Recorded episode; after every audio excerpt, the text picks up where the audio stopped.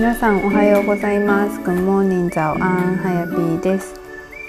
この番組では他人の言葉を信じてしまって自分に自信がない。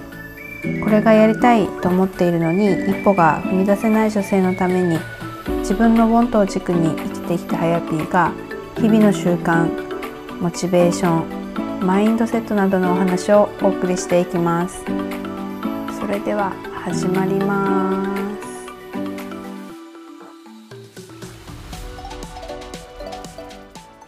皆さんおはようございます。Good morning ザオアンはやぴーです。今回もこのエピソードを聞いてくださりありがとうございます。毎朝寒くて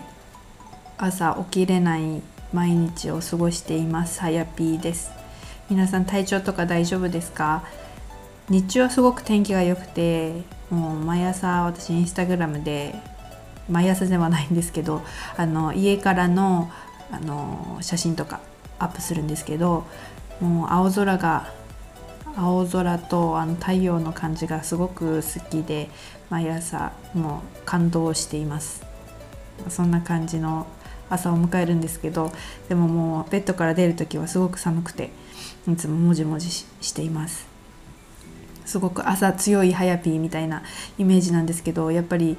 冬は苦手だなって最近実感しています。で今日のお話は、えっと、女性についてお話ししようと思います。で今回このエピソードでこのお話をしようと思ったきっかけとして、えっと、週末に、えっと、アメリカの大統領選挙がありましたね。で私はあのそこまで詳しくないので何もここではお伝えしないんですけど、まあ、それのなんかいろんな SNS だったりとかメディアで取り上げられているニュースを、まあ、こうチラチラと目に入ってくる情報だけですけど、まあ、見ていてで、まあ、決まりましたでジョー・バイデンさんっていう方が、えっとまあ、勝利をしたっていう話になってでその後に、まあ、その副大統領が、まあ、女性であるっていうことが、えっと、またこうチラチラと目に入ってきました。で、まあ、この副大副大統領が、まあ、女性であるっていうことが、まあ、今までなくて、まあ、歴史的な、えっと、ことだっていうふうに、まあ、取り上げられている今までではありえないようなことが起きているっていうことだと思うんですよね。コンバースでその選挙演説に行ったりとかあとは白人ではなくそして女性っていうところがまた、うん、今までにない出来事なのかなって思います私も女性なのでうん。なんかこうフェミニストって私は多分フェミニストの方だと思うんですけどそれに対してなんか自分から発信していこうとかこう声を上げていこうっていうタイプではないんですけどでもまあ隠れフェミニストみたいな感じで自分の中でやっぱりこうどこかその女性らしくとか女性なんだろう、まあ、暗黙の了解の女性像みたいなのにすごくずっと疑問を抱いていました。まあ、例えば何歳になったら、まあ、結婚してとか何歳になったら子供がいてでいい旦那さんとうん、結婚して家を持ってでそれでまあ女性は家庭に入ってでそれで仕事はじゃあその家庭をうん優先に第一に考えた自分の仕事をしなければならないって普通だとまあ考えるのかなって思います。で例えばうん大学？卒業の時とかもやっぱりこう女性だからうんその後を考えて、まあ、事務職だったりとかなんか自分がで、うん、自分がしたいことじゃない仕事でもその時間に融通が利いたりとか、うん、うん変な話自分を犠牲にしたような働き方とか職を選ばなければならないのかなって思っていました。特にまあ田舎で仕事をするってなるとやっぱりそれだけ選択肢があまりないしかといって私はじゃあ都会に行くかってあの言われたら全然行きたくなかったんですよね。で私もその英語ができたりとか中国語ができるっていう話をすると「えじゃあ東京行けば、ね、仕事はあるじゃん」みたいな「東京行ったらそんな喋れるなら絶対仕事あるよ」って言われるけどでもその東京で生活とか都会で生活することが私の中ではあの自分のなんだろう選択肢の中になくて絶対田舎で働きたいなっていうふうに思っていたのでで、うん、その中で、まあ、自分がしたい仕事っていうのを、まあ、選んでずっとしてきました。うん、そうで、まあ、女性がなんでそういうふうに諦めなきゃいけないのかなってずっと思っていたんですよねだから私は全然なんだろう諦められずというかずっと夢を追い求めてるような感じの生き方を、まあ、周りから見ればそういうふうに思われてるのかなってあの思うんですけど。でもそれってまあ自分が楽しければいいかなって私はそこで割り切っています。自分の人生だしって感じです。でその女性軽視みたいな話っていうか女性女性だからみたいな。女性だからっていうかそういうなんだろうな。いかにもみたいな生活を一回したことがあってあの私アメリカから留学して留学から帰ってきた後にちょっと2ヶ月ぐらい暇な時期があってそしたら友人のお母さんからえっとまあ、ある、えっと、お役所のお仕事なんですけど、まあ、バイトで2ヶ月ぐらいあの募集してるから、うん、働かない？って言われてちょうど何もすることもなかったし予定なかったからいいですよって言ってで、まあ、面接があってそのまま受かって行ったんですけど本当に、まあ、お役所なんですよね働いてるところ。もう全然自分のあれに合ってなかったですけどでもあの本当に今思えば世間知らずって言われる自分のこと思うのかもしれないですけど本当に何だろうああいう職場ってみんなスーツ着てるし女の人も、まあ、それなりのきれいめな格好してるし、まあ、お姉さんがほとんどですよね。私帰ってきた時二十歳だったのでまだなんか、まあ、高校生みたいないや大学生なんですけどなんかそんな感じでもう自分の色を出しまくっていたんですよ。なのであの出勤の時はティンバー履いてなんかボロボロのジーンズみたいなボロボロでもないかなんか台湾の安い夜市で買ったあの伸びるデニムもどきみたいなの履いたりとかあとはなんかオーバーサイズのシャツを着てレギンスみたいなあの格好であの出勤をしていました。でその頃あの口の下のところにピアス開いててでそれも隠しながらあの出勤したりとか、まあ、そんなちょっとまだ尖っていた時期の私が、まあ、そういうとこに行ってたんですよね。で周りはもうほとんど男の人ばっかりで職場何人いたのかな、まあ、20人ぐらいの、うん、課で。でそこに、まあ、3人ぐらいしか女性がいなくてで私みたいにまあ臨時職員みたいな感じの人がもう一人いて仲良くしてくれてたんですけどでその人の仕事っていうのはやっぱりこうなんかこう旗から見るとやっぱり雑用な感じがしていてうんでなんだろう朝ちょっと早く来て、えっと、コーヒーを入れたり。でコーヒーあのコーヒーを入れておいてで他の職員さんが飲めるようにしていたりとか。就業前あの仕事が終わる前にはカップを、えっと、皆さんのカップをこう下げてで、まあ、洗うっていう感じ。で洗ってきれいにしてあのお仕事終わりみたいな感じの流れでした。なんかそれってどうなのかなってその10年10年前ぐらいの時に思っていてまあ、そんな感じで私はあまり愛想も良くなかったしもう全然その仕事もう仕事もなんだかよくわかんない感じでデータ入力とかあとはまあ、ハンコもらいに行ったりとかしてたんですけどもう全然やりがいが、まあ、自分の中でなくて面白くなくてでお昼食べた後はもうずっと眠くて、うん、とうたた寝しちゃうような感じの小娘がそのお役所で働いていました。うん、で2ヶ月だったんですけど、まあ、でもそれもすごいいい経験になりました。でその時のお姉さんとも今も仲良くさせてもらってるんですけど、うん、でもそういうなんかすごいすかした感じの女子が、ま働いてた過去があります。でまあそんな時から、まあ、なんで女性はこういうふうになんかちょっとピーポープリーザーじゃないですけど、まあ、人を喜ばせるっていうかこうなんか手伝わなきゃいけないっていうか雑用って言っちゃあれですけどなんかそういうことをしなければいけないのかなっていうふうに思ってました。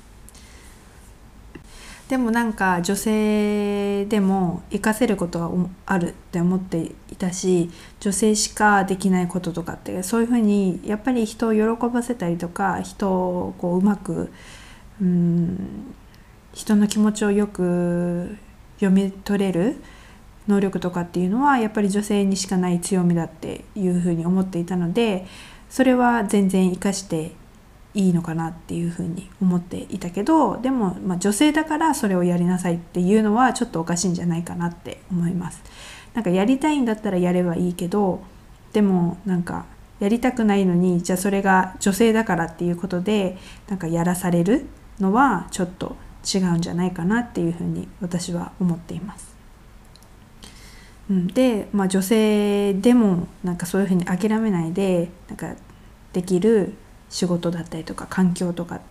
ないのかなっていうふうに思っていて、うん、女性でもそういうふうに諦めない女性でもなんか活躍している職場とかそういう生き生きしている職場っていうのはやっぱりこう成長していたりとかなんかこう、うん、女性が活躍している職場ってやっぱりちょっと活気があったりとか元気な感じって私はあると思うんですよね。でうん、そういう女性が活躍している職場ないのかなと思って昔、えっとまあ、働いていた職場があったんですけどそこのそこにいる時に別の異業種に異業種、えっと、別の業種の会社に、えっとまあ、研修みたいな感じで参加できるプログラムに参加しました。で私はその時、まあ、あの以前話している宿のところで働いていたんですけどなんか自分が興味ある職場だったりとか、まあ、サービスに関係する職とかいろいろこう研修に行ける会社っていうのが選べるんですけどその中で建築業っていう建築業って聞くともうなんかパッて男の人が浮かんでくるような気がするんですけどどうですか皆さん？ね、建築業っていうと女性がバリバリ活躍してっていう業種じゃないと思うんですけどそのあの女性が活躍している建築業でも女性が活躍しているっていう会社に研修に行くことができました。で3週間ぐらいの生活を、えっと、北九州の方でしたんですけどもうその時もすごくいい経験になりました。もうなんだろう8人ぐらい全然あの小さな会社ではあったんですけどすごくパワフルで、えっと、やっぱ皆さんあの女性やっぱりこう建築業で女性で活躍しているっていうのはなかなかないらしくてそこの社長がもうその女性の一級建築士とか、うん、一級建築士ってすごく取るのが大変らしいんですけどそれでもやっぱりその家庭の事情だったりとかいろんな事情でその取ったにもかかわらず行かせていないっていう人が結構多いらしいんですよね。だからそういう人をサポートしたりとかやっぱりそういう建築業の職場っていうかそういう現場とかっていうのはやっぱり女性でいることって大変っていう話をすごく聞きました。やっぱり男性社会なのでまあ、トイレが汚いとかそういうのから始まったり、まあ、罵声を浴びせされるとかなんかいろいろもうそれを耐えてきた社長なのですごくパワフルだったなと思います。で私もいろいろ教わったこともあるしその3週間で怒られたって言ったらあの語弊があるかもしれないですけど私を書いてくれたいろんな出来事がたくさんありましたでそこで本当にそこでの学びが今もすごく、うん、心に残っています。そうで私はやっぱりそういうふうに女性でも諦めないみたいなところがすごく良くてやっぱ女性が生き生き働くっていうことはうーん、まあ、社会も良くなるしその小さな社会は家族だと思っていてで家族が明るくなればでどんどんそれってこう周りに伝染していくことだと思うので女性って本当になんか可能性が大きいというか女性が強くなきゃなんかこの社会回んないんじゃないかなって大きくすごく 思うんですよね。ででも私はそのジェンダーで別に分けるつもりはなくてなんか女性だからなんか女性を軽視しないでみたいなそういうんじゃなくてなんかなそういうんじゃなくて女性でも男性だとしてもやっぱりその個人の良さっていうのを最大限に生かして、うん、社会で役立てることっていうのはたくさんあるのかなって思います。そうで、まあ、でも私自身が女性で生まれてきたっていうことがあってでも生まれてきて本当に良かったなっていうか楽しいことってすごくたくさんあるなと思っています。女性でしか経験できないことっていろいろあると思うんですよね。まあ、出産妊娠とか、ね、前回あのポッドキャストに参加してくれたちなちゃんもあの後からあのあの時ももう妊娠中だったんですけどもうそれから出産を重ねてそのエピソードとかもあのインスタグラムで話してくれてるんですけど本当にその経験って女性しかできないしねなんか特別だなって思うんですけどで女性でいることっていうのはすごく意味があることだなっていうふうに思ってるんですけどなんかそれをネガティブに捉えずになんか女性だからできないとかそういうふうに制限をかけてたりとか周りのあのなんか暗黙の了解というか声のない圧というかそれに負けちゃってなんか自分はできないみたいな風に考えるのがもったいないなっていう風に思います。で何かしら絶対道はあると思っているしでこれからもうたくさん今フェミニストの方がたくさんいらっしゃるしこういうふうにあのアメリカの副大統領がこう上に上がったことでこれからまたまたなんか道が開けていくんじゃないかなっていうふうに思っています。で女性でも活かせることはあると思うし女性しかできないことっていうのはたくさんあると思うんですよ。なのでまだまだなんか日本の中だったら暗黙のこの圧があると思うんですよね。やっぱりこう私はちょっと感じちゃうんですけどね綺麗にヒール履かなきゃいけないとか何歳になったらこういうファッションをしなきゃいけないみたいな、ねうん、カジュアルなファッションしてると、ね、その年でその格好みたいなもう全然少なくなってきたとは思うんですけどでもなんとなくねそんなことを気にしてしまう人も多いんじゃないかなと思っています。うん、でも絶対自分が好きなことをやっていたら何かしらいいことはあると思っています。ねだって自分がハッピーじゃなかったらもう周りもハッピーにできないしで結局あの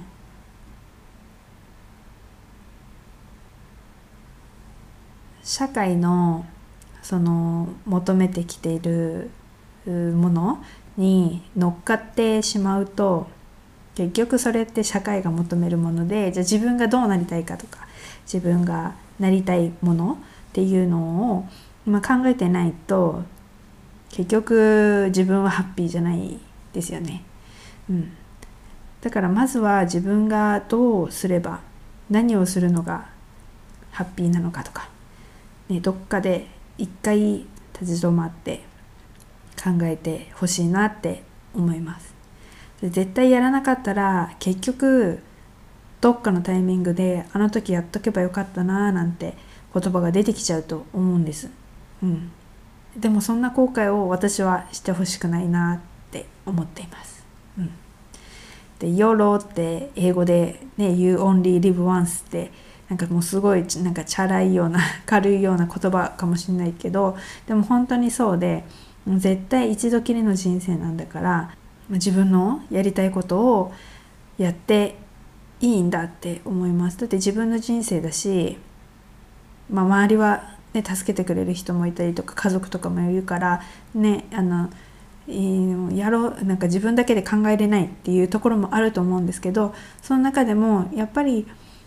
うん、諦めるじゃなくて小さなことでもこの自分をハッピーにする種じゃないけどそれを巻いていったりとか、ね、できることとか今できること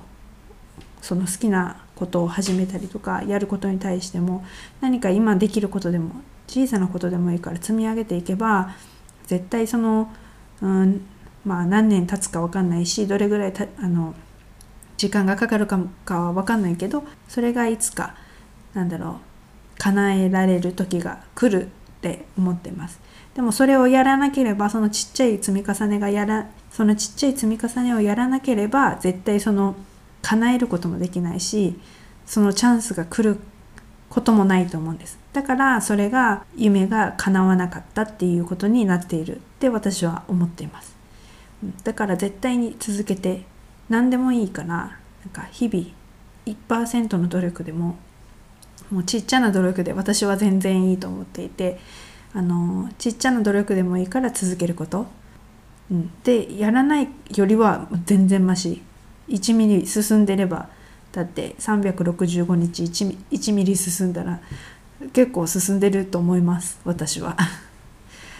だからもう絶対に諦めないこと。なんかそのそう諦めないでほしいからこそこう紙に書いたりとか私のワークショップとかでもやってるんですけど紙に書き出して自分の中で意識をつけてでそれに対しての、うん、行動をあのしていくことがすごくすごくこの夢に